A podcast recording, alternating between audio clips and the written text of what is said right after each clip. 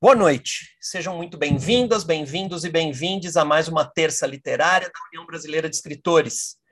Em março de 2020, quando a pandemia começou, a UBE deu início a uma série de entrevistas com escritoras e escritores às terças-feiras à noite. Nós pensávamos que essa atividade seria provisória, mas quase dois anos depois, já agora, já dois anos depois, ela acabou se tornando uma tradição da entidade. Estamos dezenas de autoras e autores e não pretendemos parar em 2022. Atualmente, o presidente da UBE é Ricardo Ramos Filho, que dá boas-vindas a todos vocês, é o nosso entrevistado de hoje. Boa noite, pessoal. É um prazer estar com vocês aqui de novo em mais um encontro da Terça Literária, recebendo dessa vez o Leonardo Tonos, um, um amigo muito querido, uma pessoa por quem eu tenho um profundo respeito, de quem eu gosto muito.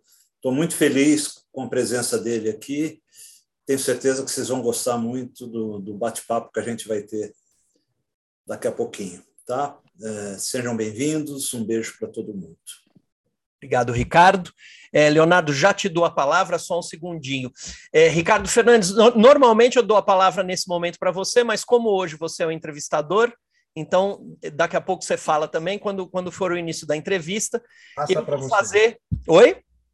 Passa para você. É, eu, eu mesmo vou fazer, então, a mediação das perguntas, como você é o entrevistador de hoje.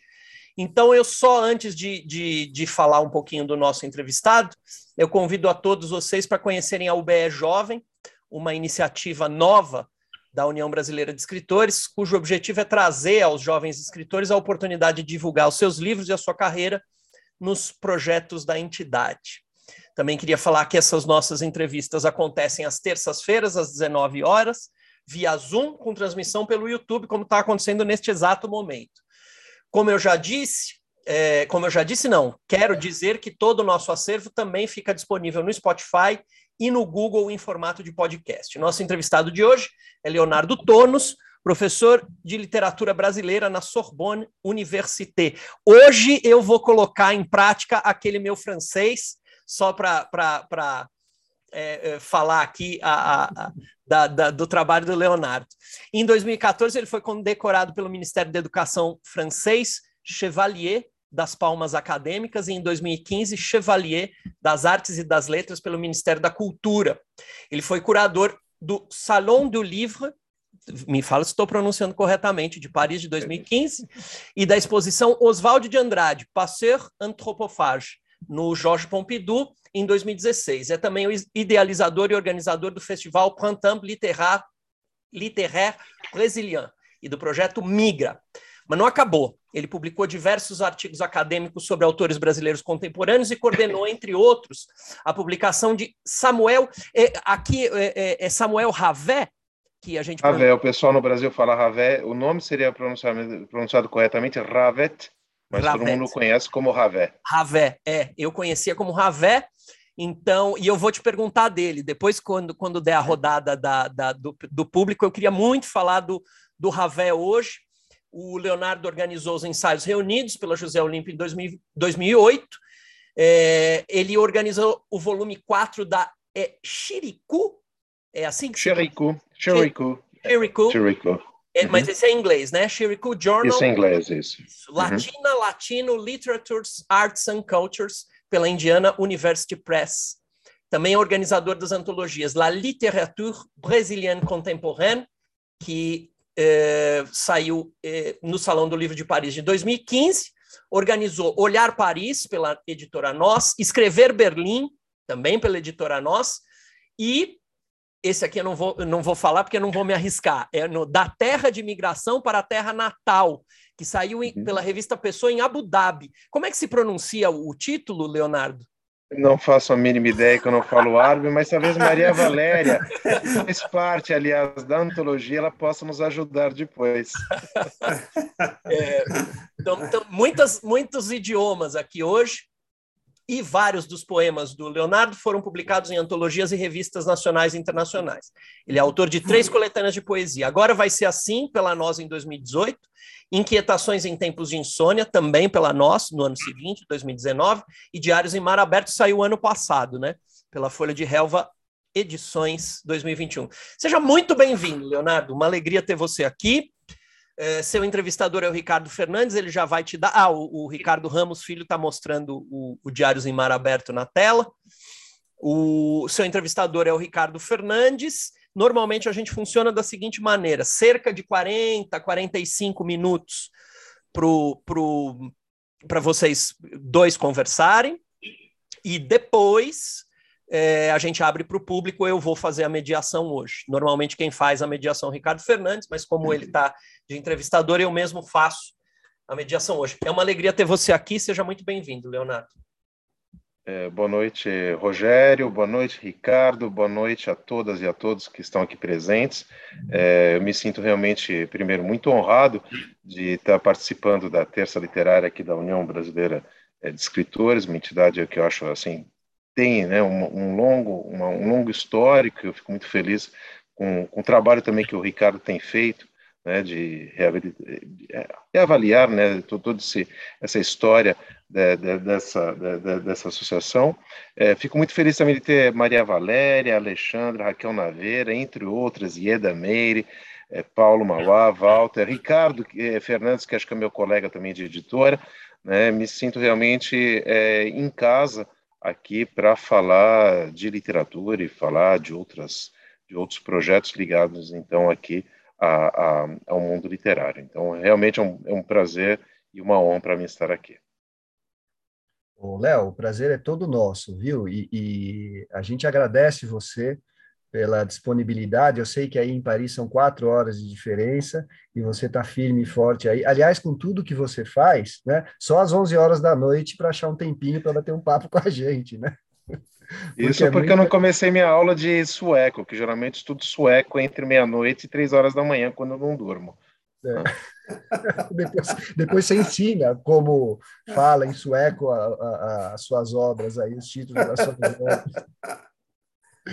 Mas, o, Léo, a, a, gente começa aqui, é, a gente vai falar sobre sua atuação como professor, sua carreira, seus livros, mas a gente sempre começa com uma pergunta, que é como foi o seu contato primeiro com a literatura? É, foi em casa, você vem de uma família em que se lia, ou foi na escola? Você nasceu em, em, em São Bernardo do Campo, né? Tinha alguma biblioteca lá perto? É, e, e, aí eu estendo com uma, com uma outra pergunta, se realmente você, ao ler desde a infância, ou quando você começou, você já pensava em ser escritor e professor? Bom, é, na verdade eu não, eu não nasci em São Bernardo, eu fui criado em São Bernardo, sou de São Paulo, ali da zona sul de São Paulo, da região do Jabaquara, São Judas, né, que é uma região também de forte é, imigração, é, e com 10 anos de idade eu fui para São Bernardo do Campo, que na altura, em 1977, era quase uma cidade do interior, apesar de só termos 18 quilômetros que nos separávamos, né?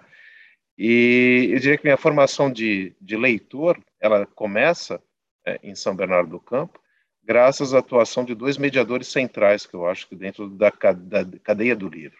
Primeiro, uma professora, professora de língua portuguesa, acho que isso se deu por volta da sétima série é, do ginásio, e, por outro lado, pela mediadora, que é uma bibliotecária, a bibliotecária da Biblioteca Monteiro Lobato, que é a biblioteca central de São Bernardo, que eu ainda frequento até hoje, aliás. E aqui é saúdo o pessoal lá da Biblioteca de São Bernardo, que, assim, nativa realmente até hoje. É, é uma, na verdade, foi um encontro por acaso. Assim, eu não venho de uma família de grandes leitores, né? venho de uma família, vamos dizer, típica, oriunda do processo imigratório italiano e português, né?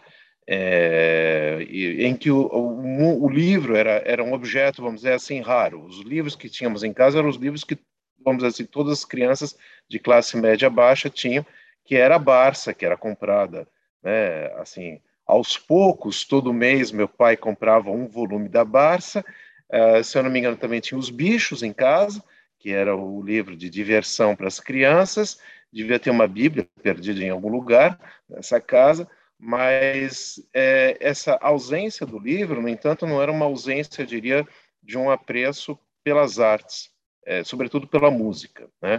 É, também não sou de família com uma tradição musical, mas eu acho que em casa sempre houve sempre esse gosto pela música muito presente, e minha irmã começou a estudar piano muito cedo, eu depois também fui estudar violão e acabei voltando também para o piano. Então eu diria que a minha inserção na literatura se dá pela pelo gosto da música, pelo gosto das artes. E é claro é. que lá por volta dos da sexta, sétima série, eu não era um grande leitor, sobretudo dos clássicos brasileiros, assim, criança de 13, 14 anos, né, com sua menino com seu suas testosteronas explodindo, né, é, tinha muita dificuldade, vamos dizer assim, de apreciar talvez um José de Alencar, né, ou até mesmo um Machado de Assis, um Raul Pompeia. Eu diria que a minha entrada na literatura se deu pela literatura de divertimento, pela literatura de entretenimento que a gente fala, né, literatura até muitas vezes comercial, mas através dessa professora que ela, ela, ela teve uma achada muito interessante, né, sobretudo para os meninos que não liam, ela falou para os meninos, quanto, mais, quanto maior o livro que vocês lerem, maior vai ser a nota de vocês. Né? Quanto mais grosso o livro que vocês lerem. Então, assim, menino muito esperto, né, eu queria ter uma boa nota, né, eu sempre gostei de ter boas notas, então eu pedi para ela onde que a gente podia adquirir livros. Ela falou: ah, tem uma biblioteca pública aqui em São Bernardo. Então eu fui até a biblioteca pública e comecei, eu lembro, né, o dia que comecei a procurar livros grossos, né, com os tomos bem grossos. Eu acho que eu tinha encontrado talvez um Thomas Mann ali, não tinha gostado. E eu encontrei um livro, né, é que não era para a minha idade, que é o Papillon, né, um livro de aventuras, que aliás devia até ser proibido, porque naquela altura, não sei se vocês lembram, aqui a gente tem o pessoal mesmo, da mesma geração, tirando talvez a Alexandra, que é uma menina, mas havia livros proibidos, né, que você não podia ler, você não podia ler Capitães de Areia, era proibido, até você ir na biblioteca, você não podia ler O Curtiço, eram os livros proibidos. E o Papillon, eu acho que também devia ser um livro proibido, né, na altura, porque tinha cenas de sexo e tudo mais, e eu acabei me apaixonando pelo mundo do livro da aventura com 13 anos, e ali realmente foi o início, e graças a essa professora, né, que pedia que a gente lesse cada vez mais páginas, era o número de páginas que você ganhava a nota, e graças, sobretudo, à bibliotecária que viu aquele menino cheio de espinhas, né, magrelo, um dia se interessando por literatura, eu comecei a ler elas, e eles começaram a direcionar, vamos dizer, o meu gosto pela literatura. Então, a entrada realmente foi essa. Essa é a primeira pergunta. A segunda pergunta, Ricardo, desculpa, eu ah, acabei me esquecendo. É, eu, eu, eu, queria emendar depois, se, se você já. Mas acho que você já, já, já acabou respondendo. A gente até vai falar um pouco depois. Se você teve a vontade de ser escritor, quando você começou a ler, ou isso, ou essa vontade, ela, ela veio depois? É, eu não sei se assim de escritor, mas é, criar alguma coisa, acho que talvez sim. Né? E o fato de você trabalhar com música né? A partir do momento que você estuda música, que você tem que é, fazer um arranjo, uma adaptação, né? eu acho que todo o processo de, de, de leitura musical, né, é, ela já aponta para esse, esse, desejo da criação.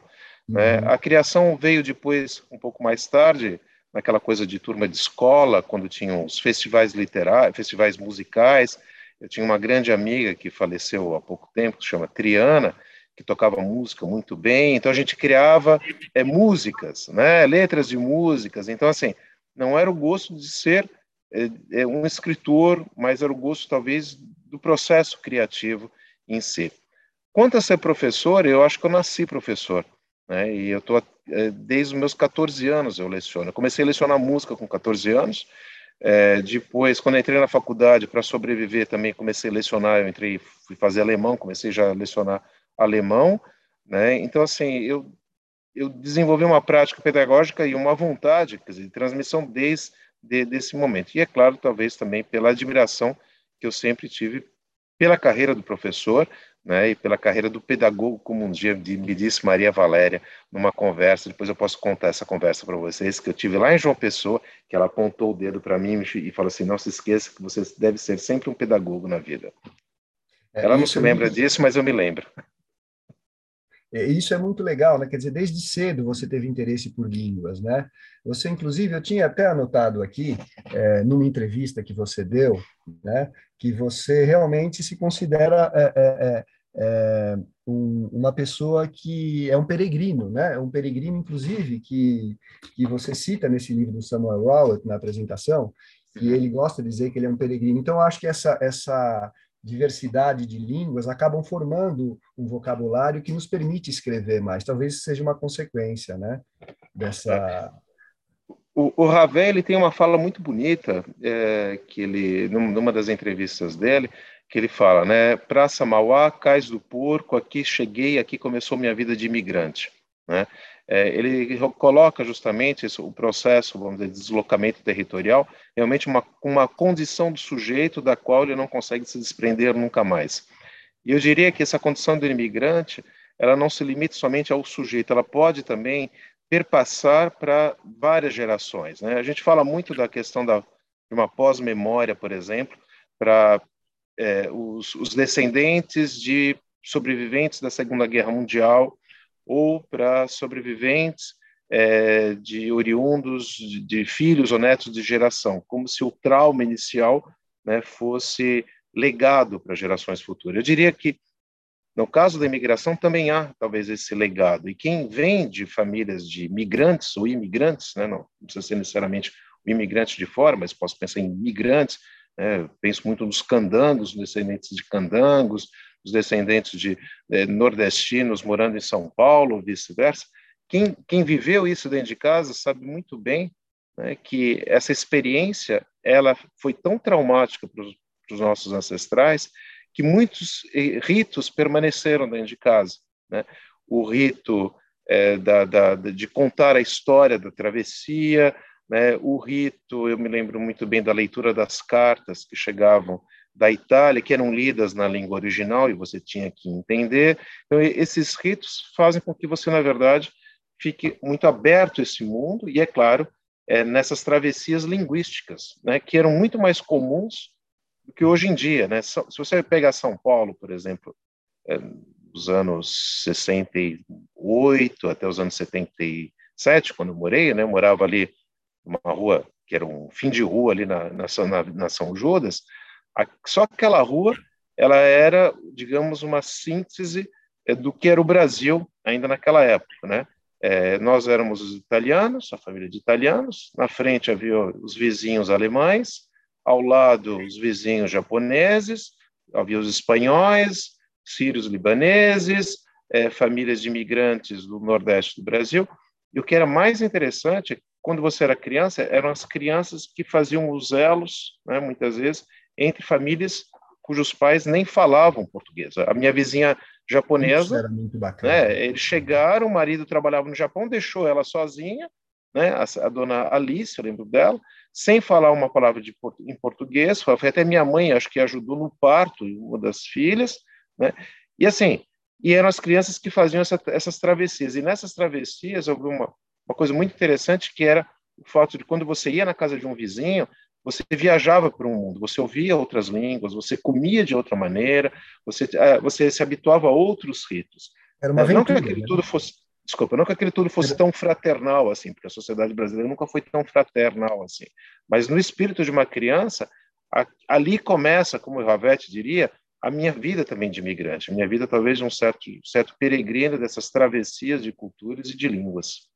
É, Falo bastante, hein, Ricardo? É bom você não, não, tranquilo, tranquilo. Não, olha, a gente vai ficar falando, é que eu tenho um monte de pergunta aqui para você, mas a gente vai falando, a entrevista vai indo. É que eu tenho uma curiosidade, né, que você fala, é, inclusive, que numa entrevista, eu vou até ler aqui, que eu anotei, é, que o mundo global, com as suas comunicações fáceis e rápidas, né, conduziu a humanidade a um estado exílico. Então, acho que a gente se per perdeu um pouco essa curiosidade, né? Porque antes, eu também nasci aqui na Zona Sul de São Paulo, e a gente, pô, falava com um amigo japonês, falava com um amigo de descendência italiana, eu tenho origem italiana e português, mais ou menos é, como todos aqui, né?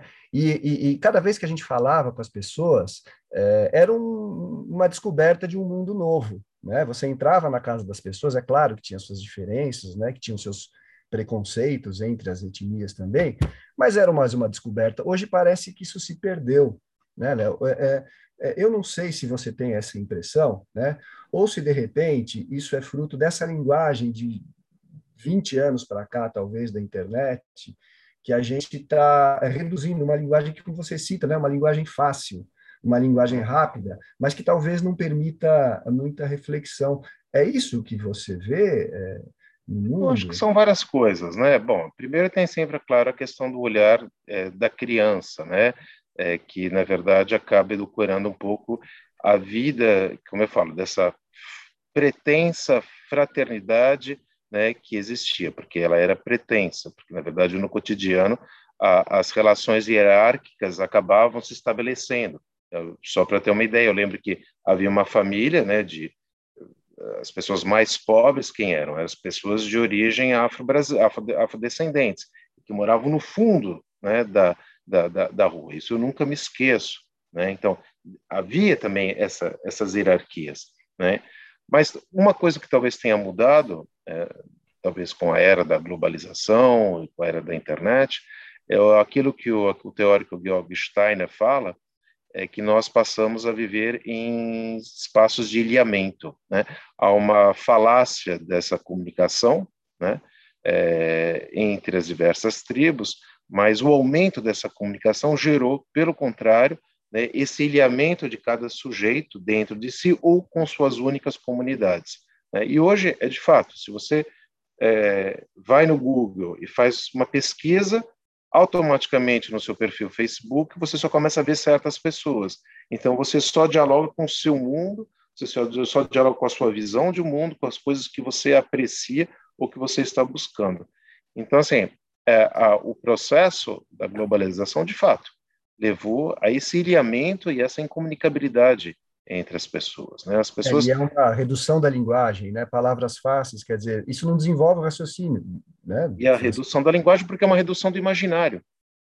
Né? É. É, eu acho que é isso, mas eu vejo isso muito nos meus estudantes. Meus estudantes, os estudantes hoje, não só os meus, né, mas do mundo todo, são incapazes de perceber a ironia. Porque pela ironia você necessita da imaginação, você necessita do recuo crítico. Né? Como, ele também, como eles também são incapazes de lerem poesia, porque a poesia você precisa abrir o seu espírito para o imaginário. Né? Então, assim, muitas vezes um exercício que eu faço em sala de aula, isso com estudantes francófonos que estão aprendendo francês ou português, eu só leio, eu só leio. Eu falo assim, deixem-se levar pelo imaginário. E é como se eles tivessem medo desse imaginário. E eu, eu acredito sinceramente que essa, essa esse, esse ilhamento, né, essa esse cerceamento, porque é um cerceamento, finalmente, do nosso próprio imaginário, tem feito com que haja uma redução também, digamos, da aptitude linguística, né? E, é, e essa, é, e, e essa, e, digamos, essa, é, esse estar em comum com a língua, né? É, esse se aventurar pelo mundo da língua, né? E a então, capacidade cognitiva também acaba ficando reduzida, né? Claro. Isso claro. não só para a leitura, mas também para a escrita, né?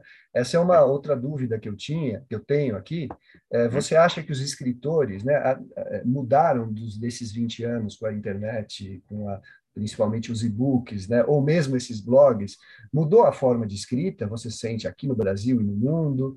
É, é claro que os meios, você escrever num blog, antigamente não tinha, né? É, mas até para escrever livros, um romance ou um, um, um, conto de maior envergadura, né? Você sente que a linguagem está um pouco diferente, não necessariamente que isso seja ruim ou bom, né? Sim. Mas mudou de 20 anos. Mudou, assim, se você pegar, por exemplo, a geração dos anos 80 a geração dos anos 90, tem um vácuo, né, entre essas duas etnias.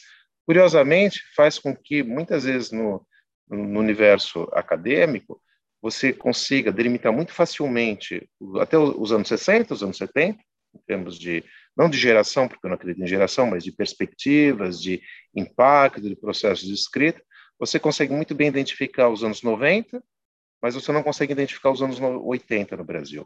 Essa transição democrática também é um processo de transição, eu diria, entre dois mundos.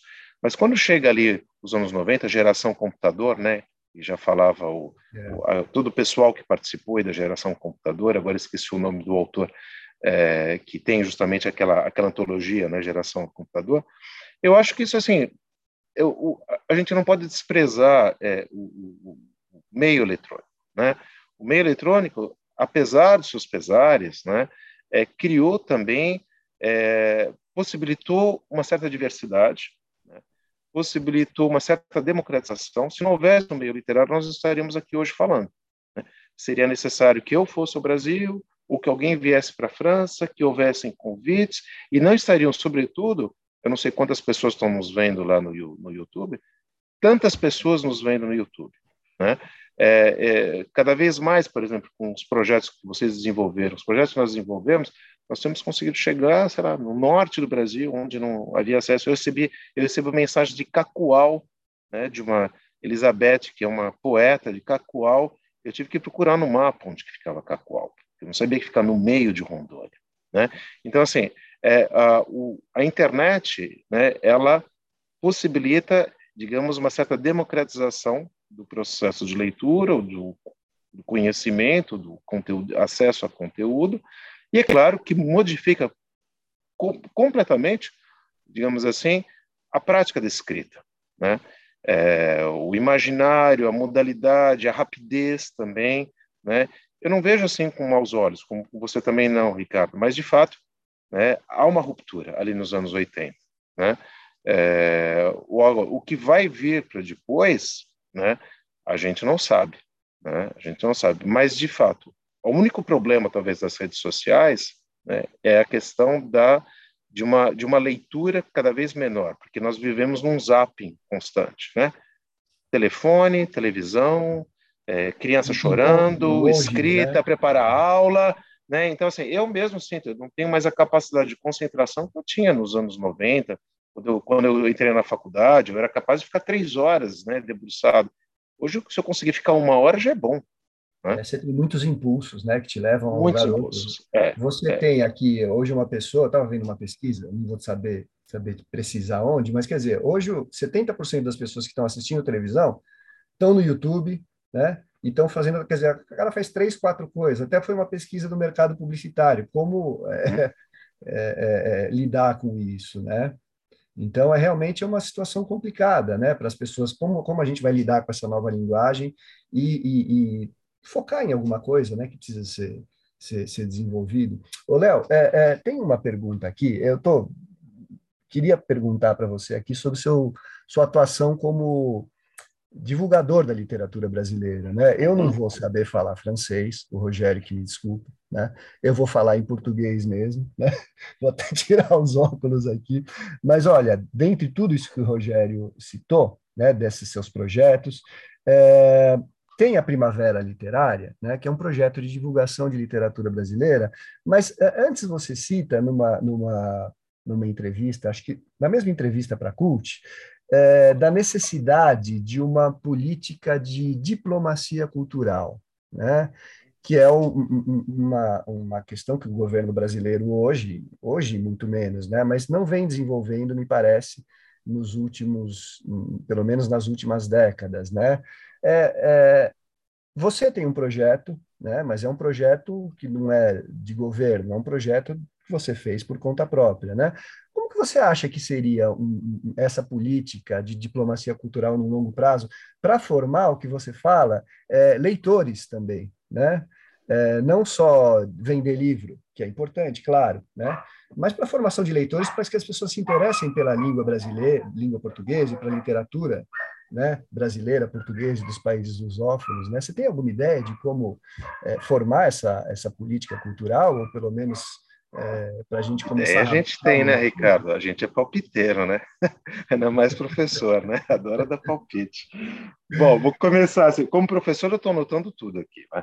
Assim, tá é, eu não diria que eu diria que eu sou um divulgador da literatura, mas eu vou utilizar aqui uma metáfora é, que o próprio Marcelino Freire muitas vezes fala. Né, a pessoa fala, ah, você é um agitador da literatura. Eu falei, não. Ele fala que ele é um agitado da literatura. E eu também sou, eu diria que eu sou um agitado das letras brasileiras aqui fora do país. Né? Não sei se isso é decorrente do... Porque eu sofro um pouco de... de é, como é que fala? Hiperatividade, né? mas, de todo modo, eu me considero como um agitado. Sobre a primavera, né, depois a gente pode voltar para falar da primavera, mas ah, o início da primavera se dá não como processo de divulgação da literatura brasileira, mas se dá, sobretudo, como, como atividade pedagógica para os meus estudantes. Né? Acho que é importante sempre colocar isso. A primeira foi em Sorbonne, em 2014, não foi isso? A primeira, na verdade, a primeira oficial. Né? é porque havia as primaveras não oficiais. É, desde eu, eu, eu fui titularizado na Sorbonne em 2003, quando eu defendi minha tese sobre Ravel, eu já trabalhava desde os anos 2000 na universidade. E a partir de 2005, é, meus estudantes não liam literatura brasileira contemporânea, ninguém lia literatura contemporânea por aqui. Não se estudava literatura brasileira contemporânea. O mais contemporâneo que se estudasse na Sorbonne era o modernismo brasileiro. Né? A gente está aqui na velha tradição da filologia ainda. Né? É, então, assim, eu, como pesquisando autores contemporâneos, eu comecei a falar, como que eu vou fazer com que meus estudantes leiam? Primeira coisa, eu tinha vários amigos escritores, comecei a chamar os escritores para vir em sala de aula. E aproveitei, ali no ano de 2005, de um evento muito importante, um mega evento, que foi o Ano do Brasil na França. E lá eu pude contar com o, o Tabajara, Tabajara Ruas, né, que veio para cá, a Betty Mindlin, que estava nessa época, o Luiz Rufato, e o Michel Laub, que estava iniciando, eu acho que ele estava no segundo livro ainda. Então, assim, eu comecei a abrir as portas da Sorbonne para esses autores virem conversar com os estudantes. Né? Maria Valéria veio também em 2012, né? Maria Valéria foi, depois a gente pode falar, foi ela que abriu, digamos, o início aí da, da, da presença do Brasil no Salão do Livro eh, de Paris, né? É, e como muitos autores começaram a passar por Paris, eu falei assim, ah, então eu vou criar uma semana em que eu chamo todos e eu vou dar um nome de primavera de maneira um pouco pretensiosa, era primavera árabe naquele exato momento, eu falei assim, eu quero revolucionar um pouco aqui a literatura. Mas assim, inicialmente é um é um, é um projeto pedagógico, né? Meus estudantes conhecerem autores vivos, que né, eu lembro sempre de um autor, um estudante falou, não, mas é só, a gente só trabalha autor morto. Eu falei, não, comigo vocês vão trabalhar autor vivo, vocês podem mexer no autor? Pode até beliscar o autor.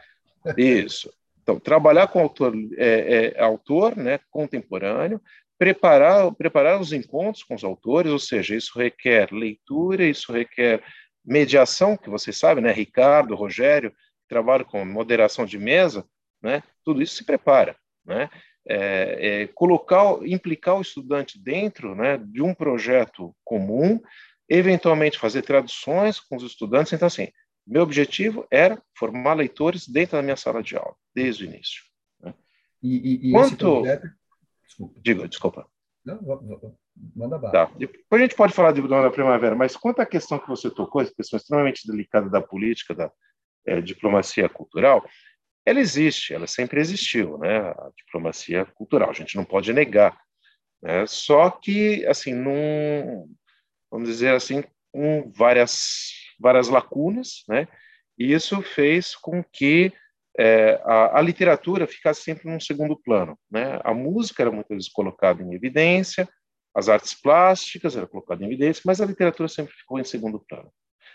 Só para fazer um histórico dessa política cultural do Brasil, ligado ao livro, tudo isso começa nos anos é, 1985, 86, né, com um grande projeto França-Brasil, né, do, do, o ministro da Cultura na época era o Celso, agora meu nome, Celso, Celso Cunha, não é Celso Cunha, não? Que foi ministro da Economia. Ah, não, que foi ministro, não, foi ministro da Economia também ali nos anos 80, né? E naquele, aqui nos anos ali nos anos 80, né? É, foi estabelecido, na verdade, um acordo bilateral entre a França e o Brasil, era a saída do Brasil da ditadura, né? a França é, restabelece os laços, vínculos né, diplomáticos com o Brasil. A ideia é, claro, aumentar a força de penetração do mercado francês no Brasil, que era um mercado potencial, e do Brasil ganhar visibilidade né, é, fora do país. Então, ali é criado um projeto que chama França-Brasil, que vai durar é, praticamente quatro anos e que vai implicar a vinda de é, músicos para a França, é, diversas exposições, exposição modernidade, é, o, todo um ciclo de cinema, a abertura da cátedra é, de história é, do Brasil na Sorbonne e entre os projetos a primeira vez que autores brasileiros participam do Salão do Livro de Paris, que é isso em 87. Né? A gente tem aí Jorge Amado vindo, né? os, os, grandes clássicos são 17 autores, é a primeira vez. Né? A partir dali, o Brasil então começa a pensar nesse processo de globalização, né, a, é, digamos, em termos de soft power, né, que a gente fala, né, melhorar a sua imagem né, fora do Brasil através também da cultura. O Brasil entende que a cultura também ela é, ela pode ser promotora, vamos dizer assim, de uma imagem e que isso assegura, é claro, é, visibilidade, mas também pode assegurar depois é, acordos bilaterais e também impulsionar a economia. Né? A ideia é que a cultura também produz economia. E a partir dali, já dos anos 80, são implementados os primeiros, as primeiras medidas de exportação, de internacionalização da literatura, né? que é então criada aquela a bolsa pela Fundação Biblioteca Nacional de promoção de tradução, é, outros projetos como o pagamento de tradutores para o Brasil, que podiam fazer estadia no Brasil, né? a presença ali começa de maneira é muito ínfima, mas depois ela se multiplica do Brasil nas diversas feiras dos livros internacionais, né? O Brasil é, vem, ele é convidado de honra, né? Na Feira do Livro de Paris de 98, Frankfurt de 93, e tudo isso vai se multiplicando porque se entendeu que cultura também tem um impacto no PIB do país e que a cultura também permitia, naquele exato momento, vamos dizer, depois dos anos 90, é, de dar visibilidade e credibilidade para esse país. Né? Então, assim, só que, na minha opinião, o grande dilema desse processo, que, aliás, a gente encontra até na imprensa, muitas vezes, essa denominação, o grande dilema foi saber se o Brasil fazia um, digamos, uma política de internacionalização ou se ele implementava uma política de exportação do livro. Né? Os objetivos são diferentes. Né? E, é, e se você pensar que todo o processo de internacionalização está ligado com a Apex, aí você, na verdade, acentua mais esse desequilíbrio. Né? A Apex vende banana, então eu posso vender livro banana? É, desculpa fazer assim uma é, é, é, é maneira muito. Você precisa do leitor do outro lado também, né? né? Você precisa não só do leitor, você precisa, na verdade, quando você faz um processo de internacionalização, sobretudo do livro, é entender o sistema literário no seu conjunto. Né? O sistema literário, né, e aí eu penso em Bourdieu, é claro, mas eu penso na cadeia do livro. Né? A cadeia do livro ela não começa só com o autor e termina com o editor. Né? Na cadeia do livro você tem o autor, você tem o editor, você tem o tradutor, você tem o distribuidor, você tem o livreiro, você tem o bibliotecário e você tem o leitor lá no fundo. É. Então, e, o, em Chicago eu... parece que vocês, vocês tiveram uma experiência bastante bacana com relação a isso, não é? Quer dizer, vocês trataram de toda a cadeia do livro e, e as pessoas começaram a se interessar muito mais por todo esse processo. Foi isso? É, não sei, não sei se deixa eu vou só terminar e depois a gente volta aqui, né? Porque assim, eu não, eu não faço parte da política de da, da, política, né? De internacionalização. Eu, na verdade, é, o, a, a, a a minha participação do, da Feira do Livro aqui de Paris é um pouco diferente, né? Aliás, eu sou nomeado pelo governo francês, não pelo governo brasileiro, né? É importante sempre sublinhar isso. E a, e a, eu própria, a, Primavera Literária, eu diria que é um movimento é, além né, da questão dessa internacionalização que cai fora, né, foge, vamos dizer, de toda a pressão política que muitas vezes pode, pode haver em todo o processo de internacionalização.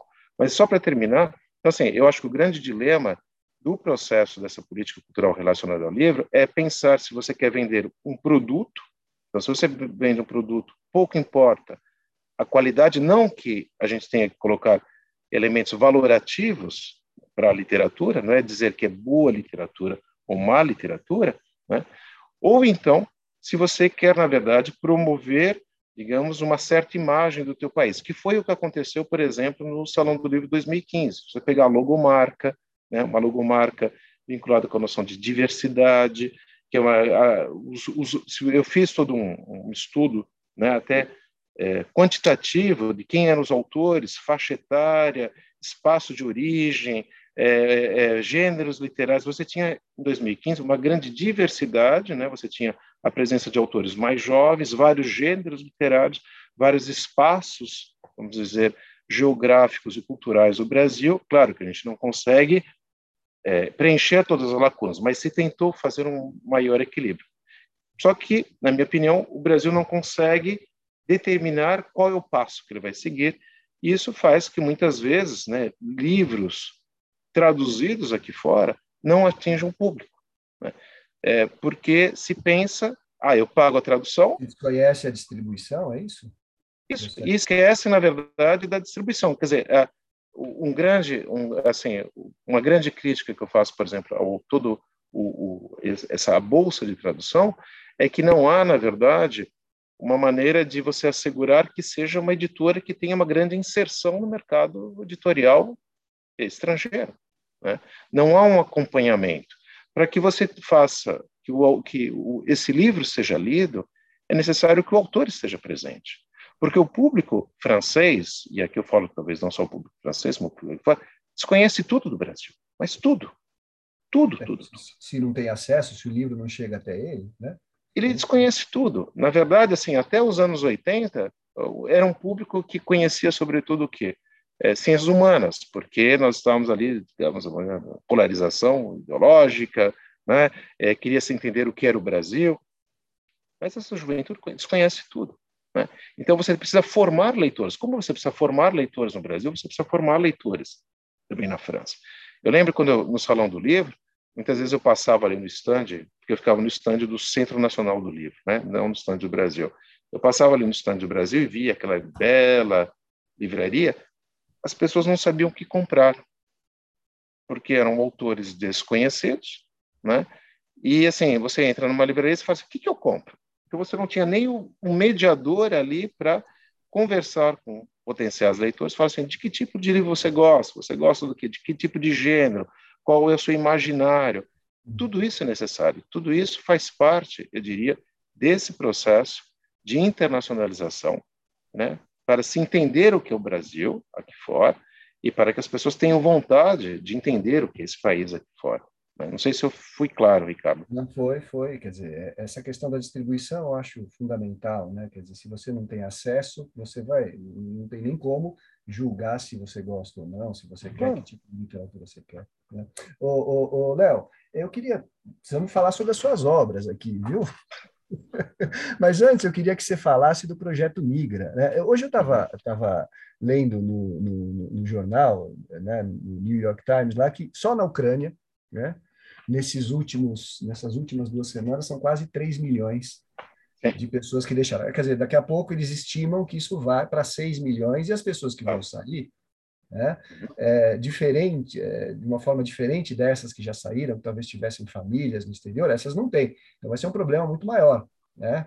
É, o projeto Migra, é, ele surgiu é, com a ideia de você é, discutir esses problemas, não só na Ucrânia, mas enfim, em todos os continentes você tem essas, essas migrações. É, é eu dei uma olhada aqui, parece que são 84 milhões só de refugiados no mundo. Eu não sei se eu olhei certo, é muita coisa, né? Essas pessoas que normalmente, quando chegam no lugar, tiveram que deixar a sua pátria, muitas vezes deixar a sua língua, deixar a sua família, e são praticamente inexistentes, né? né? Inclusive, você, quando você é, escreve no seu livro aqui, é muito bonito, né?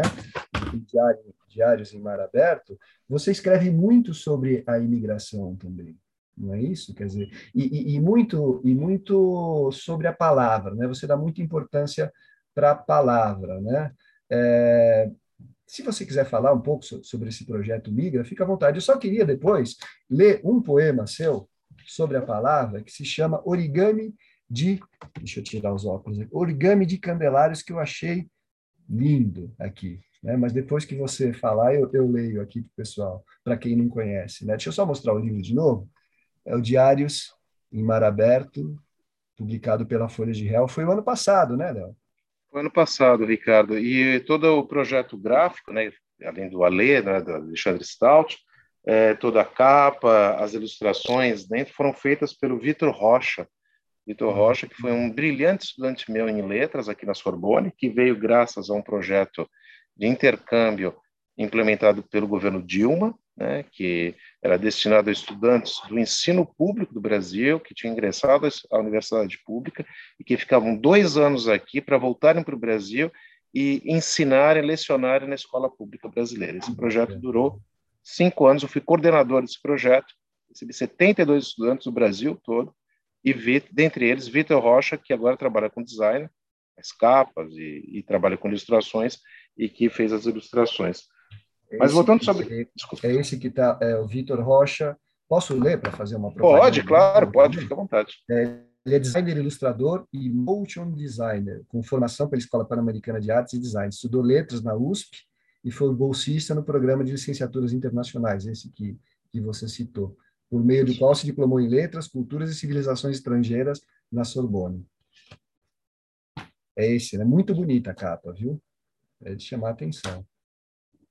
Desculpa. Ele, né? é, ele que, aliás, está fazendo também a capa para a edição alemã, que vai sair agora no mês de setembro. Né? Ele que está trabalhando na edição alemã. Então, sobre é, refugiados. Primeira observação. Eu sou de professor, hein, Ricardo? Eu sempre falo para os meus estudantes, não se diz refugiado, mas pessoas em situação de refúgio. Ah, tá. Porque o refugiado não é uma condição. O refugiado é um estado, né, em que as pessoas, na verdade, elas entram com pedido, elas estão em situação de refúgio, e o que se espera é que um dia elas deixem de se sentir ou de estarem nessa situação de refúgio. Acho que é importante essa colocação. Tá? a primeira questão. A ONU não fala isso, né? Tem que, tem que falar para a ONU também, porque eles tratam como refugiados, né? De uma maneira geral, você tem toda a razão. É, muitas vezes a imprensa também, né, que acaba reduzindo muitas vezes, né, todas essas categorias, mas eu acho muito importante esses conceitos, né, até imigrante, antigamente se falava imigrante, agora se fala migrante, qual a diferença entre o imigrante, qual a diferença de um migrante, qual a diferença de um migrante econômico, de um refugiado, de um exilado, assim, vem assistir a minhas aulas, que amanhã, aliás, estou falando sobre isso, né, com meus estudantes. Mas, assim, é, voltando à situação da Ucrânia e da Ucrânia, eu vou chegar a. Eu queria só fazer um relato aqui, um depoimento. Na semana passada, eu estava na, na, na Alemanha, estou desenvolvendo um projeto de escrita, né? Que se passa em Berlim, então eu sempre vou, eu vou com muita frequência à Alemanha, aliás, onde eu morei. Eu morei na Alemanha um ano. Eu participei das manifestações e eu vi uma coisa que fazia muitos anos que eu não via em país nenhum, pessoas indo para a estação central é, de Berlim, segurando placas, né, papéis. Se vocês quiserem, eu tenho um quarto. Se vocês quiserem, eu tenho uma cama. Quarto para família, para duas pessoas. Né? Assim, eu fico até emocionado, né? De, porque assim, eu me emocionei muito, assim, eu e pessoas, né, recebendo também é, africanos, porque os africanos também tiveram muitos problemas, né? Então assim, uma solidariedade, solidariedade da sociedade alemã que eu não via há anos. Que eu vi em 2015. Muitas pessoas falam: ah, os sírios não foram recebidos da mesma maneira, os africanos. Não, não foram. De fato, não foram. Né? Mas, mesmo assim, esse país, que é um país, para mim, da esquizofrenia total, o que há de tudo de pior e o que tudo de bom na Alemanha, né? ele sabe ser pragmático e ele sabe, quando é necessário, na verdade, abrir a sua casa para pessoas em situação de desespero. E é o que eu tenho é o que eu observei na Alemanha atualmente. Claro, com todos os seus defeitos. Não estou aqui desculpando o governo alemão que vende armas e continua vendendo armas para a Rússia, como o governo francês também vendeu armas para a Rússia. Né? Então, assim, mas aqui vamos pensar nas pessoas, não estou pensando em política e também não estou pensando em ideologia. É, o projeto Migra, ele não nasce por causa da circunstância, vamos dizer, do processo migratório. Ele nasce também por causa das circunstâncias do processo migratório, mas ele nasce sobretudo porque eu trabalho com imigração desde o meu desde o meu mestrado, né? E muitas pessoas falam: "Ah, mas você só fala de eu só falo de imigração porque eu nasci numa família de imigrantes". Bater na mesa. Eu nasci numa família de imigrantes, eu mesmo sou imigrante. Então assim, a minha pesquisa é uma maneira de tentar entender aquilo que é incompreensível que é o processo traumático do processo de imigração. Então, assim, é, depois de 20 anos trabalhando sobre translados, deslocamentos territoriais e tudo que decorre dos deslocamentos territoriais, eu defendi minha livre docência em 2016. Né? Minha livre docência, minha, minha, meu mestrado foi sobre Plínio Salgado. Eu quis começar com o mais problemático dos autores brasileiros que falavam de imigração. Plínio Salgado, o Estrangeiro, de 1926. Não sei quem que leu aqui entre vocês, mas ler Plínio Salgado você precisa ter estômago. Depois eu vou para minha tese, e minha tese é sobre Samuel Ravet, também vinculado, de certa maneira, ao processo de deslocamentos territoriais. Minha livre docência. Esse livro ali... que você organizou, ele, ele decorre da sua tese, é isso? Ele decorre da minha, das minhas pesquisas de tese, de todos os manuscritos que eu ainda tenho aqui em casa do Ravet. Tenho muitos manuscritos aqui que preciso encontrar uma editora, aliás. Posso, posso, posso mostrar a capa de novo? Pode, isso. É Samuel Ravet, é, é organizado por você, e pela Rosana com é, Bines ou Baines? Bines, Bines, é uma professora da PUC do Rio de Janeiro, minha colega da PUC. Uhum, esse livro aqui pela editora é, Civilização Brasileira. Isso. Né?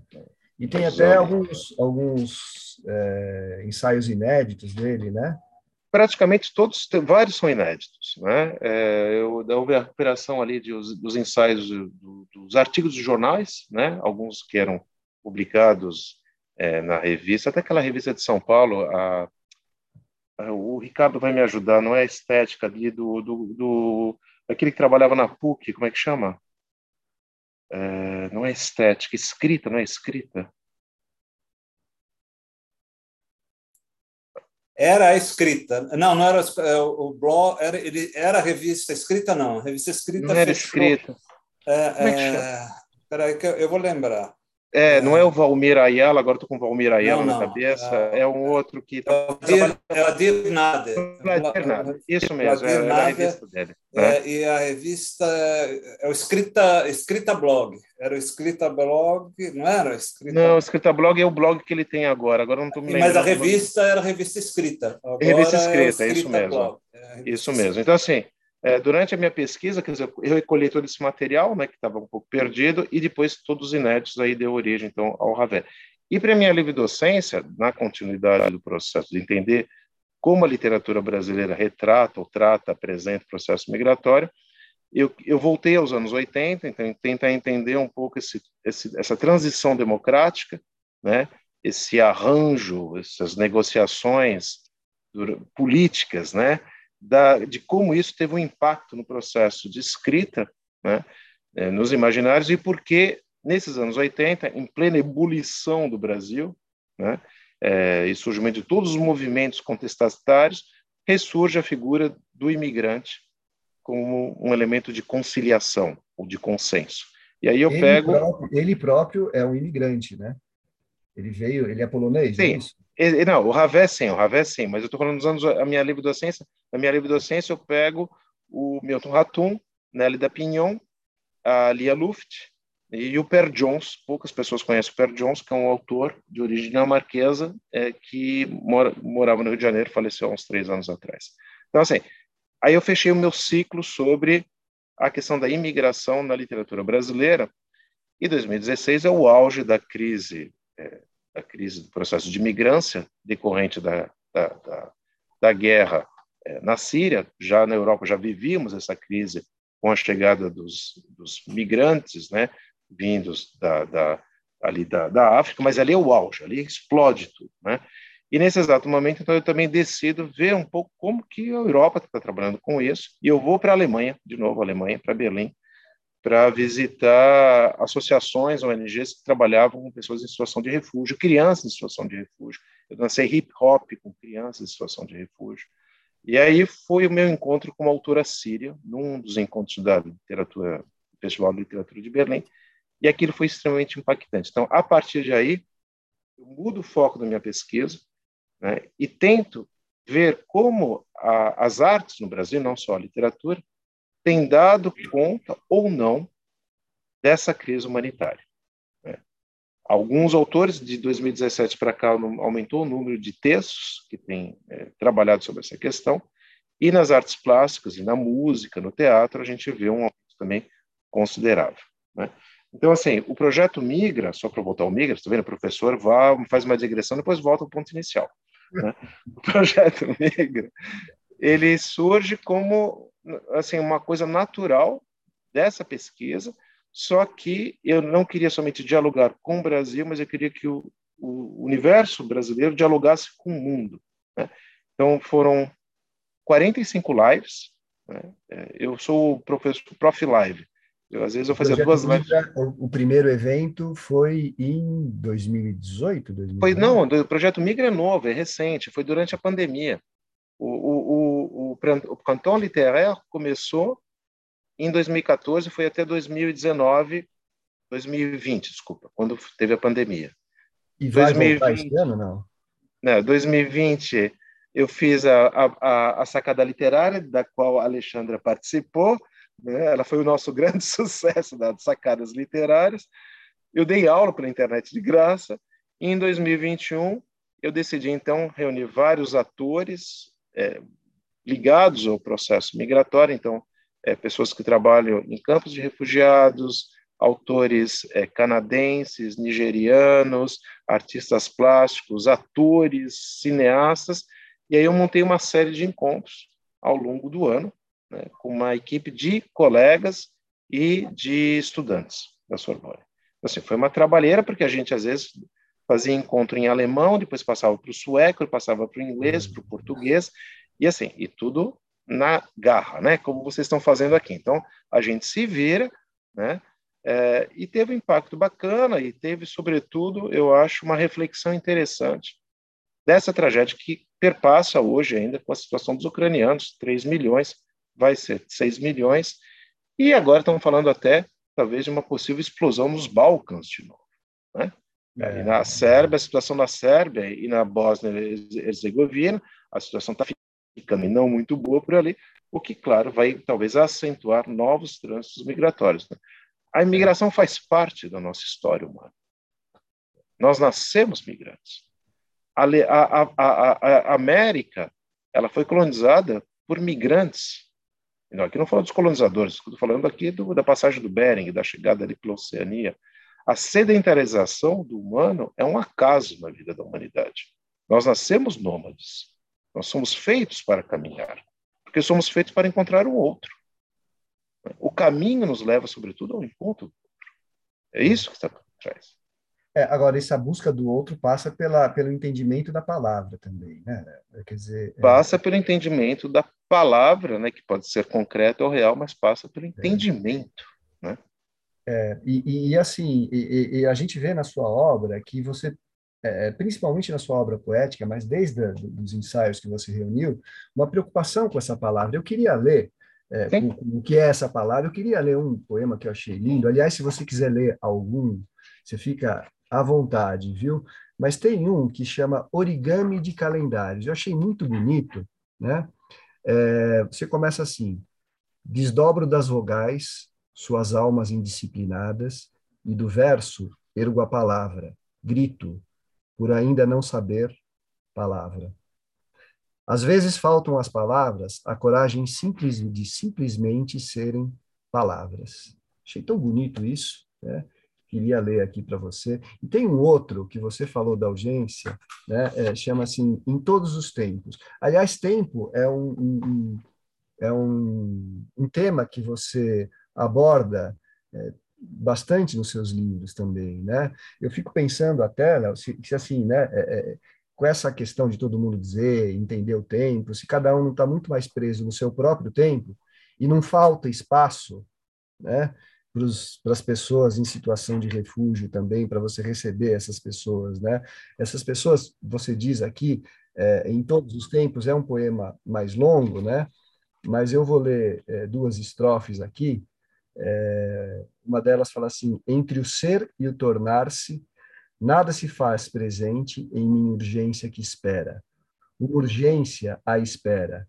Minha urgência que só é espera. Por tanta coisa espera esta minha urgência. Espera por palavras, espera por olhares. Minha urgência espera por abraços. Ela espera e não se esquece. Uma urgência que espera que não a esqueçam. Muito bacana, olha, está nesse livro aqui. Diários em Mar Aberto. Fazendo uma propaganda aqui para quem quiser ler, que vale a pena, viu? Ricardo. Propaganda para o editor, né? É importante. O editor precisa sobreviver, né? É, aliás. Estamos batendo é, às oito da noite e temos perguntas do público. Tá, o, o, posso fazer mais uma pergunta, o Rogério? Pode. Claro. O, Léo, é, e os próximos projetos? O que está aí na, você quer lançar? Tem algum livro para ser lançado? Tem algum outro projeto que você queira falar? Tá. Depois a gente pode falar sobre o tempo, né? Porque de fato o tempo ele é o, o elemento que perpassa esse livro por uma simples razão. Eu comecei, isso na verdade é um diário, de fato é um diário. Não sei se você percebeu, Ricardo, mas não tem marcação temporal. Né? Na verdade, não são títulos. São, é, na verdade, isso é o cabeçalho do diário. Em vez de escrever Paris, 9 de agosto, né? Eu, eu, na verdade, eu subverti é o cabeçalho tradicional do diário, por uma simples razão. Isso aqui foi escrito durante a pandemia. Né? É, quando começou a pandemia, aquela primeira pandemia, né, 2020, que a gente ficou preso dentro de casa, eu comecei a perder a noção do tempo, não sabia mais se era de dia, de noite, eu entrei numa angústia feroz, foi aí que eu comecei a estudar sueco, eu citava verbo irregular em sueco às três horas da manhã no apartamento, só que assim, você perdeu de saber se era dia, noite, tarde, manhã, domingo, segunda-feira, tudo ficou igual.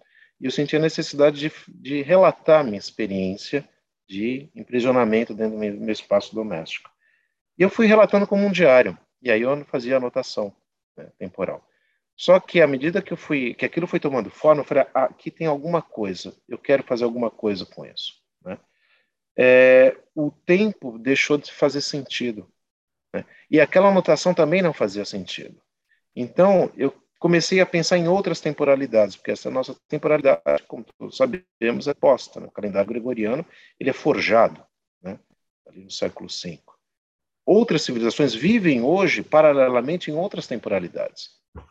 Os urubás pensam a, a semana em quatro dias. Os iunitas pensam a, o mundo lunar através de imagens de luas de bisão. Né? É, sem falar, é claro, das, da, das culturas é, muçulmanas, judaicas, né, armênias. Então, assim, eu senti a necessidade de buscar outras fontes de se pensar o tempo para entender aquele tempo que tinha se perdido. Essa questão do tempo.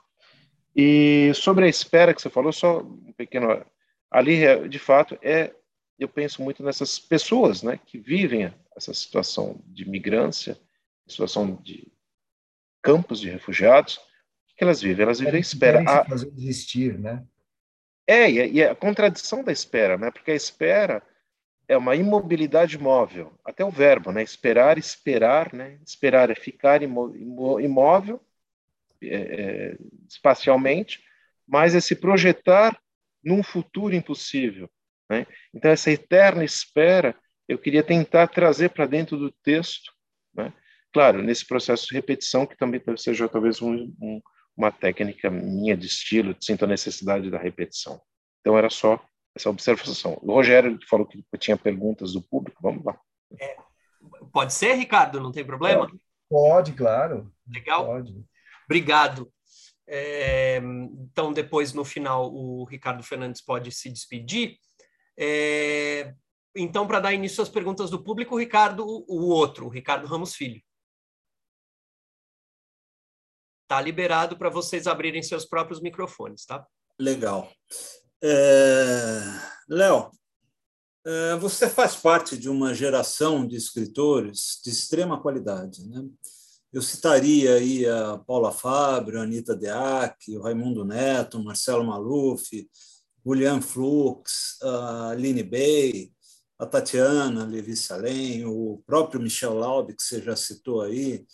É, momento literário atual, é, para você, como escritor e como professor também de literatura, é mesmo especial? A gente pode ficar entusiasmado com esse momento? Ah, não sei se eu faço parte dessa geração, né, Ricardo? Eu sou mais ah, velho, são tão meninos, né? Não, mas você faz sim. Eu comecei, eu comecei, eu tive coragem de publicar alguma coisa com mais de 50 anos, mas tudo bem. Mas, faz parte também. É, é, mas... Eu, eu não, assim, eu acho que é uma literatura muito intensa, né, que a gente tem vivido nesses últimos tempos. Claro que isso também é decorrente de uma diversificação do, que era decorrente, desculpa, de uma diversificação muito grande do mercado editorial brasileiro. Né? É, eu estou lembrando agora, né, da Dina Silveira de Queiroz, né, sobre ligado ao Ravé também, né? É, ela foi uma grande mediadora, poucas pessoas sabem, né? Mediação literária, porque nos anos 40, 49 ela abre a coluna ali do jornal dela, Correio da Manhã, para jovens escritores que não tinham espaço de publicação. Uhum. Né? Isso se repete praticamente de maneira né, constante na nossa literatura brasileira. Né? Nos anos 70, quem podia publicar? Então vamos publicar pelos mimeógrafos.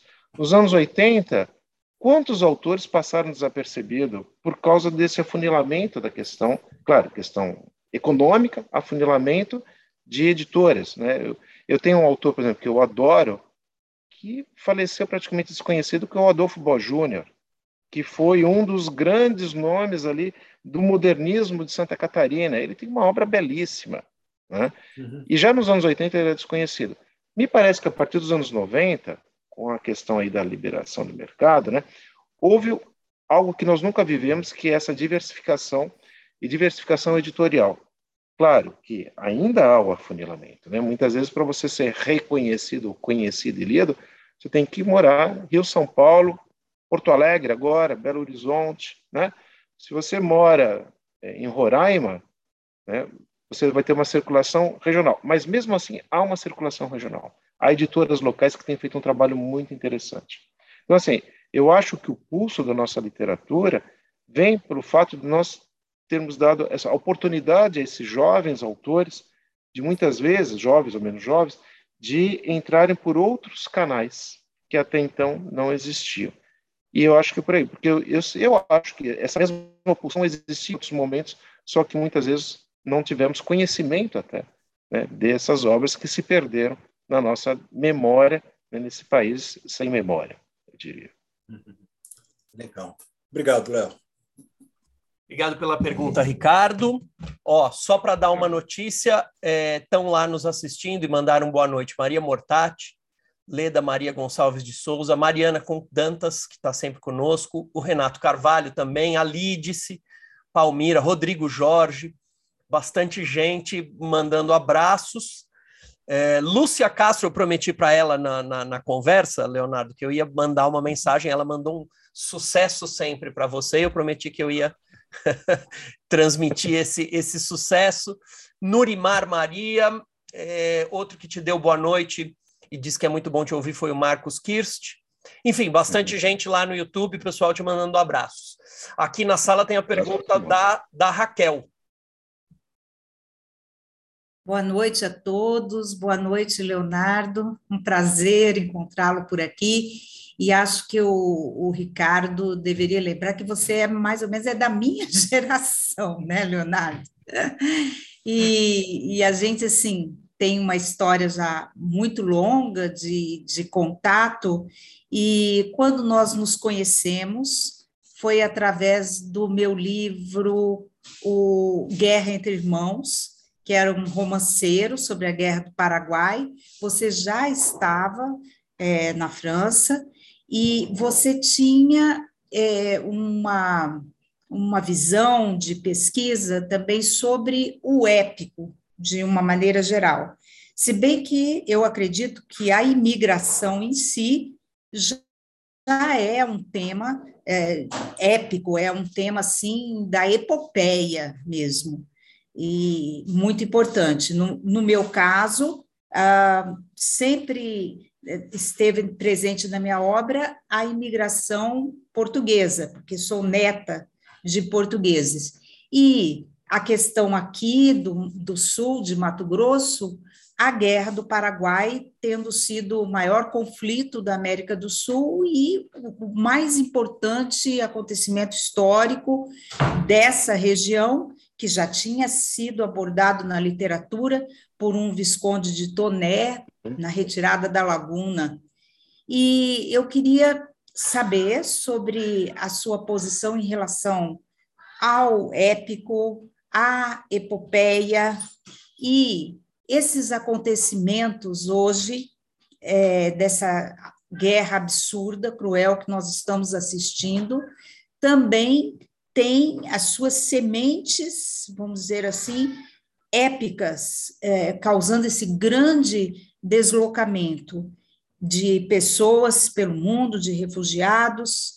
É, é, é nós que estamos aqui é, com essa oportunidade de vê-lo, de ouvi-lo, é, eu queria saber mais dessa dessa pulsão do que está acontecendo e você está sentindo aí na, na França? O que você está sentindo de, de medo, o que você está sentindo de solidariedade? Queria saber um pouco mais. E voltando ao começo da pergunta, é, o seu, a sua ligação, o seu atrativo pelo épico. Uhum. Um abraço grande, meu amigo. Oi, Raquel. Tudo bem, minha querida? Eu acho que não foi esse livro que nos aproximou. Não foi o livro dos Cedros? Ah, sim, também tem isso. Porque Ah, foi esse o primeiro os livro. Cedros do Senhor, é, Isso. imigração árabe e armênia em Mato Isso. Grosso do Sul. é a Isso minha mesmo. memória afetiva eh, sobre ter sido uma criança na rua 14 de julho, morando entre os libaneses, os armênios, os turcos, Uhum. entre aspas, né? Isso, mesmo. Nossa, Foi isso mesmo. Eu tenho, sabe por quê, Raquel? Eu lembro que, na verdade, eu tinha lido o livro da Ana Miranda, o Isso. Amrenke, e no final ela cita, ela te cita. E aí eu queria absolutamente entender, aí eu fui atrás de você, não sei como Isso, que eu é, ela fez você. assim uma, uma dedicação do, dedicou o Amirique Isso. a, a, as minhas lembranças afetivas de infância. Foi muito lindo isso. E até hoje eu tenho o, o, o, Xerox que você me enviou muito generosamente do livro que estava esgotado, você me enviou e está lá, porque eu tenho uma parte da estante só sobre imigração, e você está lá, juntinho Ah, com a Ana Miranda, eu Querido, nunca te esqueço, depois eu te mando uma foto. tá bom, querido. Muito obrigada por essa lembrança. Pois é. Sobre o épico, assim, não sei, eu tenho dificuldade com épico, sabe? Eu tenho dificuldade com essas narrativas, essas grandes narrativas, né? Bom, além do que a gente sabe que as grandes narrativas já acabaram, né? O, o, o Lyotard já falava isso nos anos 60. Tenho uma grande dificuldade com essas grandes narrativas, sobretudo por causa do apagamento do sujeito pequeno. né? Nós somos tão pequenos. Outro dia estava assim, eu, quando eu vi eh, ao noticiário, né? Eu, eu quase não assisto noticiário, mas não sei por que fui assistir ao noticiário, me pus a chorar na frente da televisão. É, e você vendo, né, que assim, hoje os governos, todos os governos estavam vendendo arma para a Rússia, né, torto. E você fala assim, o que, que nós somos? O que, que nós podemos fazer com uma caneta? Né? O que nós podemos fazer de sala de aula para mudar esse mundo? Nada, nós somos nada. Né? Então, assim, o, o meu grande incômodo com as narrativas épicas é o apagamento do sujeito no cotidiano. Né? E talvez isso que tenha me feito levar, né, além de uma pesquisa pessoal, estou fazendo uma pesquisa pessoal sobre ali a ascensão do nazismo, né, que também me permite entender muito do que é o Brasil, a ascensão do nazismo, Segunda Guerra Mundial, né, entender o que eu também vivi, eu morei em Leipzig, em Dresden, ali a questão da separação da Alemanha, eu tenho lido muita narrativa do cotidiano de pessoas vivendo sobre o regime nazista. É, e de como o épico, as narrativas oficiais apagaram essas pessoas. E outro dia estava lá na, em Berlim, é, no dia justamente das mulheres, dia 8 de março, até publiquei isso no, no, no nas minhas redes, é de uma história muito bonita, que é a história da Rosenstrasse, que é a, que é a Rua, Rua das Rosas, né? quando mulheres, em pleno auge do, do, nazismo, em 1943, o governo nazista decide, então, é, prender e mandar para os campos os maridos das mulheres arianas, né? porque se você era judeu, mas se você era casado com uma mulher alemã, de ancestralidade alemã, eles foram preservados e, claro, utilizados pelo governo, né, pelo regime, para trabalharem nas usinas de armamento. Mas eles não podiam ser enviados para os campos de concentração, que é uma coisa muito louca, né? O nazismo. Havia leis, apesar de tudo. Havia leis. E eles seguiam certas leis, e por vezes não seguiam as leis. É isso que causa, talvez, o terror. Né?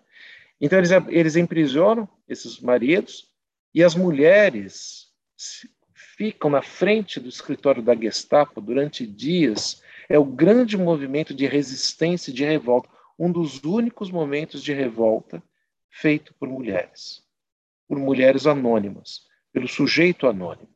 Então, assim, por isso que eu falo, a minha relação com o épico ela é um pouco problemática, porque muitas vezes ela tende, o épico tende a apagar a voz anônima. E o que me interessa é esse, é o pequeno, é o anônimo, é o cotidiano, aquilo que vai desaparecer da história.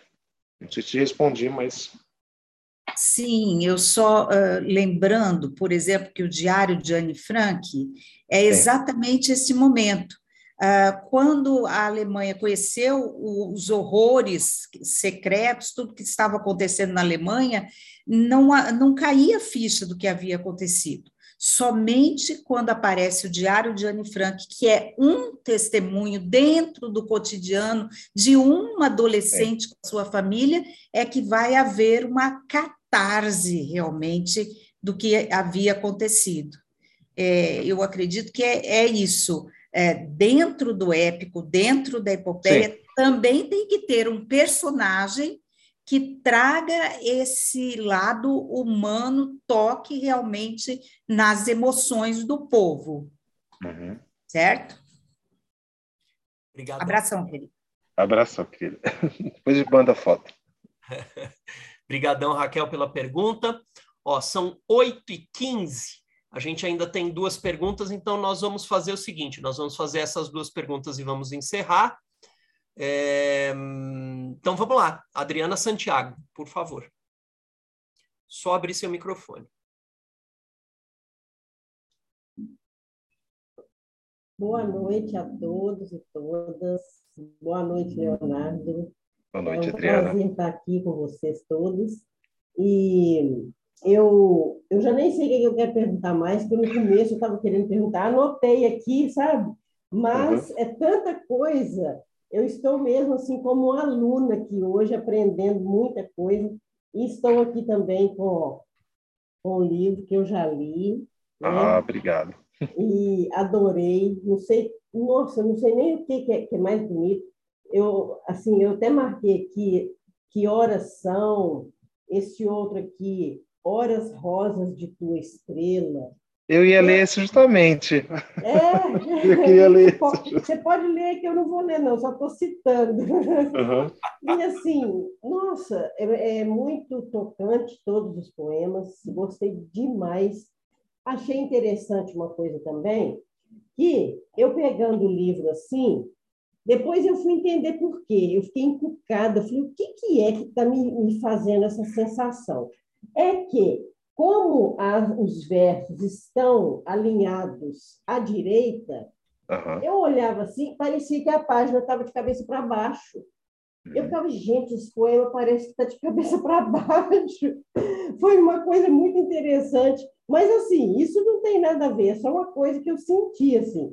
Aí eu fiquei observando, observando, e eu vi que foi por causa da disposição dos versos, que eles são todos alinhados à direita e o começo é irregular, assim. Então, isso deu uma sensação de dimensional diferente na página. É, isso é só uma observação. E você estava falando das suas lives aí, eu tenho seguido bastante né, as coisas que, você fala, você, suas lives. Inclusive, eu li o livro da Andrea Scheffer, né, que fala do, dos cílios, as borboletas, para onde vão as borboletas à noite. Eu estou muito encantada com esse tema né, da, da migração, é uma coisa que toca muito a gente, né? E era isso, eu queria assim mesmo falar que o tanto que eu gostei, que eu estou gostando, que eu continuo lendo o livro, e te perguntar uma coisa, você disse assim, que os franceses desconhecem tudo de Brasil, assim, desconhecem o Brasil. Mas isso em caso dos, dos autores novos, né? os de agora contemporâneos. Por exemplo, Mário de Andrade, Oswald de Andrade e, e Jorge Amado, assim, o pessoal aí conhece bastante, ou não? Também esse, não. Esse é um mito, né, André, Adriana? É um mito que se criou. É, se a gente pensar o que foi o modernismo aqui, foi encontro de algumas pessoas oriundas da elite, dentre as quais Oswald de Andrade Tarsila, Tarsila né, é, aliás, a chegada deles era anunciada nos jornais. Ele chegava, a senhora Tarsila está chegando, né, na, nas colunas mundanas.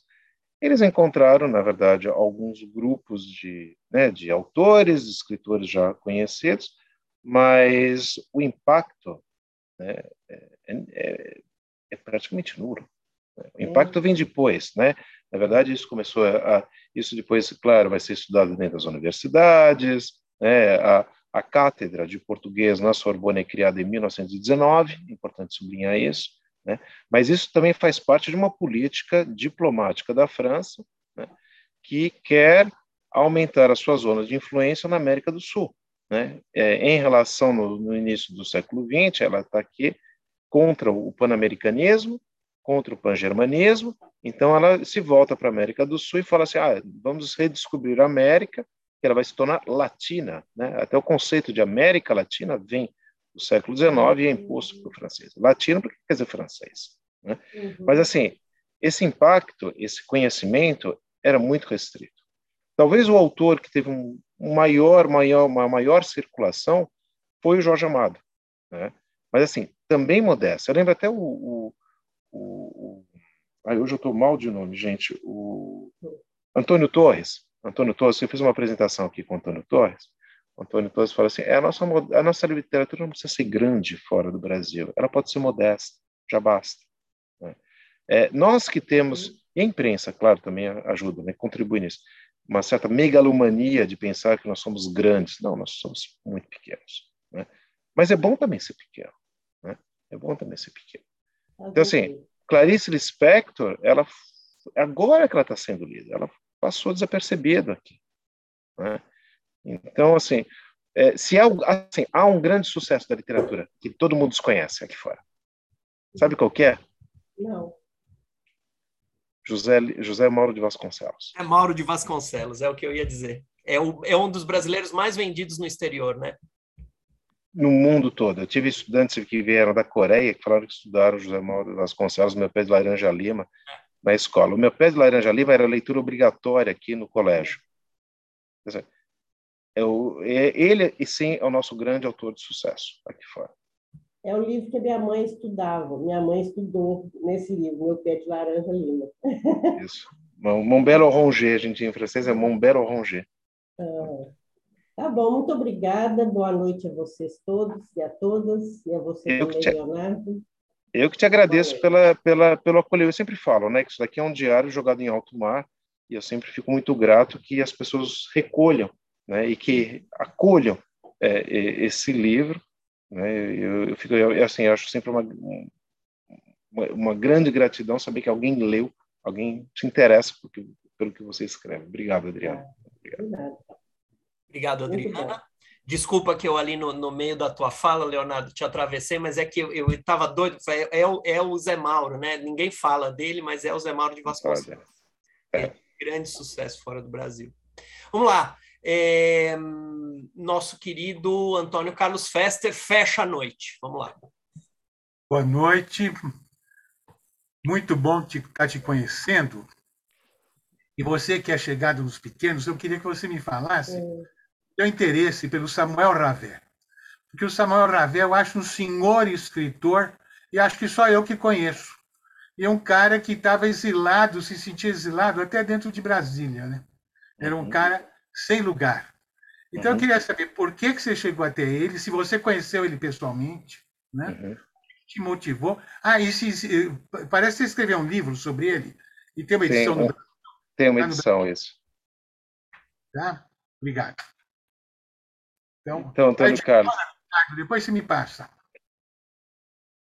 Então, o Ravé foi uma descoberta, assim, foi um acaso, para falar a verdade. Né? Eu estava saindo do mestrado, eu queria fazer, eu queria continuar trabalhando sobre imigração e a minha diretora na época queria que eu queria que trabalhasse sobre Oswaldo de Andrade. E eu não queria trabalhar sobre Oswaldo de Andrade, eu não queria pegar grandes figuras da literatura, eu queria pegar os menores, descobrir outros autores.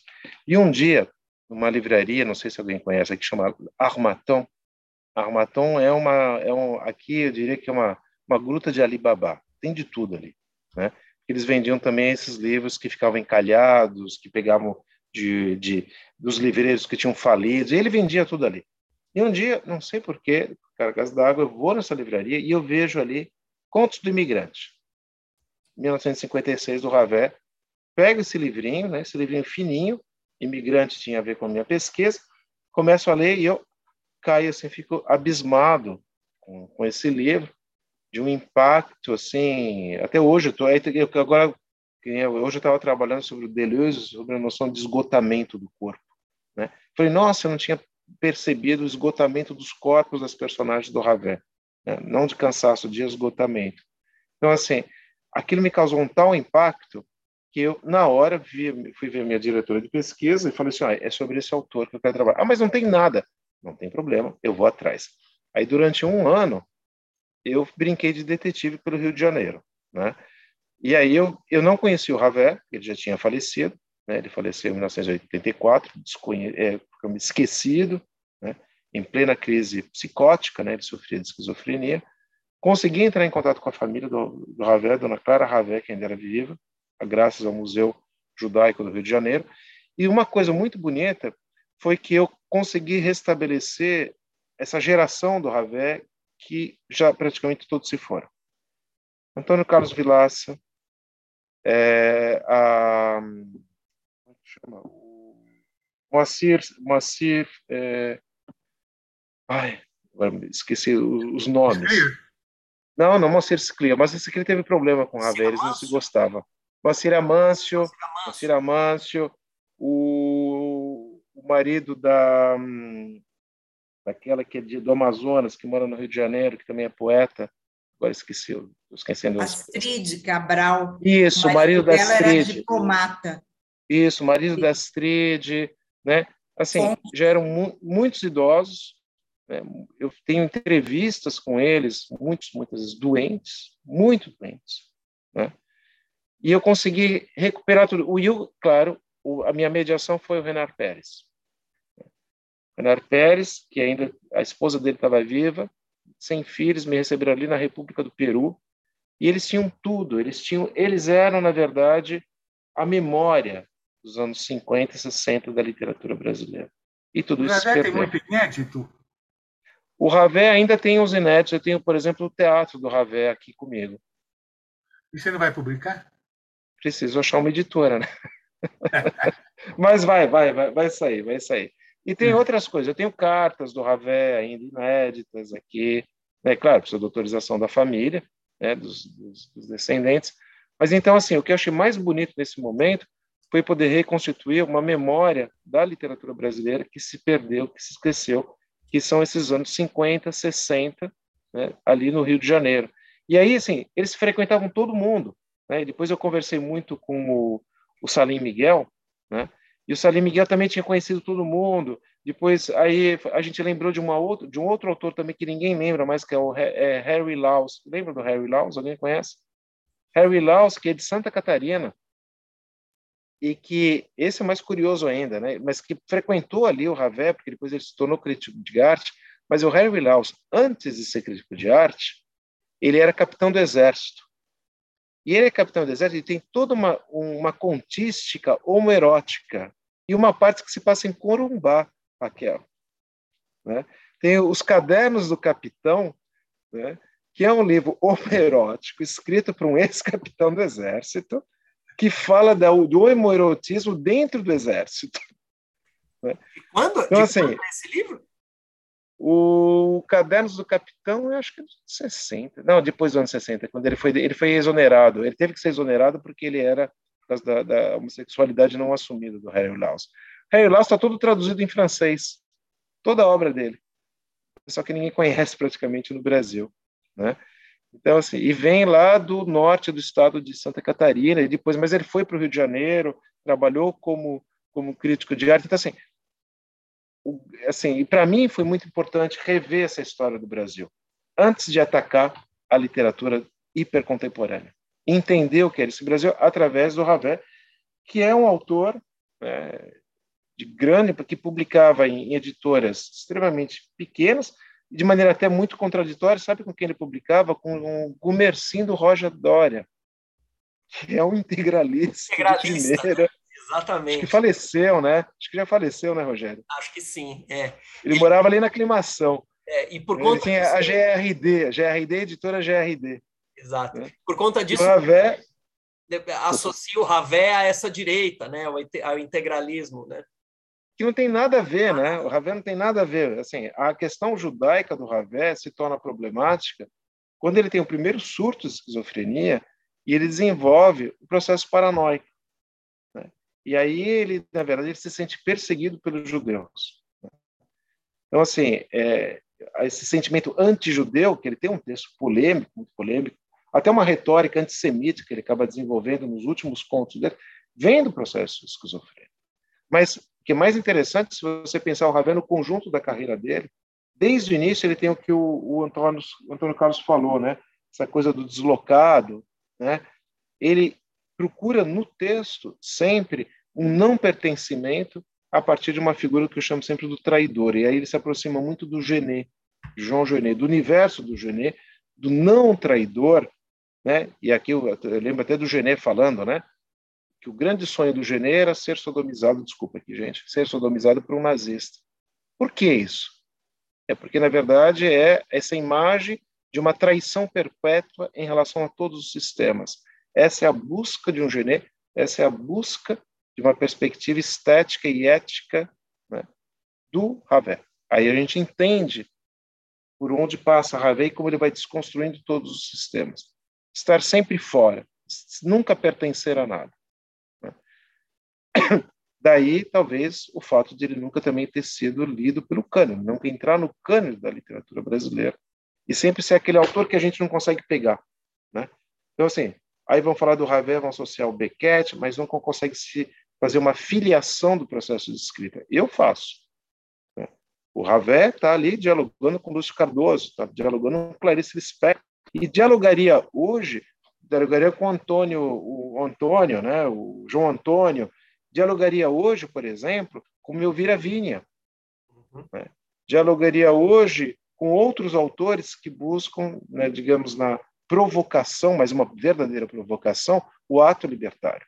Não uma provocação de mentira fajuta, uma verdadeira provocação, sem limites. Muito então, assim, obrigado. Então é isso, Antônio Carlos. Muito obrigado, viu? Um grande abraço. Tudo um abraço, de bom para você. Obrigado. Olha, que, que beleza, hein? Obrigado, Leonardo. Ó, a gente costuma se despedir da seguinte maneira: eu apresento muito rapidamente a, a, os próximos entrevistados, aí na sequência a gente vai fazer assim é, o, é, o seu entrevistador se despede de você, é, Ricardo Fernandes, depois o Ricardo Ramos Filho, você se despede e eu simplesmente fecho a sala, pode ser? Eu vou me despedir, eu posso despedir lendo um poema bem curtinho? Por favor, por favor. Então tá. É, daqui a pouquinho, na, na, na, tua vez, é isso? Ah, tá bom, beleza. Já, já, então, já chegamos lá. Então, pessoal, nossas próximas entrevistas serão as seguintes. É... Deixa eu ver se eu estou aqui com a minha apresentação, que é mais bonitinho. Tô. Vamos lá. Então, no dia 22 de março, a gente vai entrevistar a Nelly da Pinhon. No dia 29 de março, a Mara Moira. 5 de abril, Silvana Tavano. 12 de abril, Léo Cunha.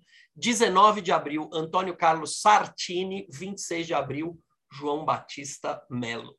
Ricardo Fernandes, sua despedida do seu entrevistado.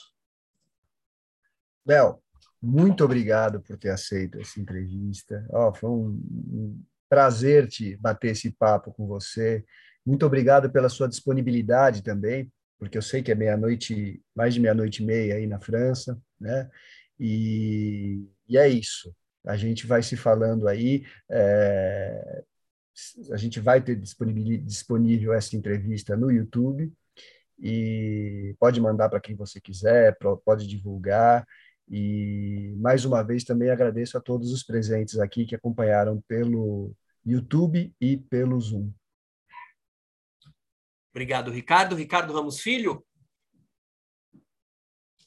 Léo, obrigado. tenho certeza que todo mundo que, que nos assistiu, que assistiu essa entrevista, sai daqui muito feliz, muito é, realizado é, com a qualidade do que foi ouvido aqui, é, falado por você. Foi muito bacana, muito legal mesmo. Muito obrigado. É, não é todo dia que a gente tem é, um escritor e um professor da sua qualidade conversando aqui com a gente. Obrigado, viu? E um beijo, um abraço para todos os presentes Uh, sem vocês, a gente não tem razão de, de ser, vocês são a razão disso tudo. Obrigado. Obrigado, Ricardo. Leonardo, sua despedida. a minha despedida, porque, claro, eu tenho que agradecer a presença de todos aqui e falar, vou anunciar publicamente, porque a Maria Valéria me cutucou, que o ano de 2022 vai ser o ano da caravana Léo. Então, eu vou fazer uma caravana pelo Brasil, vou para todos os cantos do Brasil, onde você, Campo Grande, São Paulo, não vai ser agora em abril, talvez seja em agosto. Né? Aí eu passo por João Pessoa para ficar, para ir na pracinha da Maria Valéria, né, para bater papo e comer goiaba. Mas então, para me despedir, né, eu só queria ler um, um, texto que talvez fale de amor, de, né, porque acho que a gente está precisando tanto de contato humano e de contato físico, finalmente, então que se chama Vocalizes Matinais Celebrando o Verão, que são os exercícios a serem executados todas as manhãs com a precisão de um canto por escrever que desconhece o peso morto das palavras. Pousar meu rosto em tuas faces e recolher de teus sonhos o assombro de meus lábios, de teus cílios, ouvir o murmúrio dos lagos, tu, que nada pedias, somente exigias por entre loucas pernas alçar voos em apneias, tontos de amor. Obrigado, gente. Muito boa noite. Bonne soirée a tutti e a tous. Obrigado. pessoal tá. Au revoir. Coloquei, coloquei, todo mundo na galeria. Obrigado, Léo. Aplaudindo. Obrigado, obrigado. Um abraço obrigado a todos. Presente. Obrigado, gente. Uma boa noite. Até a próxima terça literária, na semana que vem. Maria Valéria, meu beijo para você.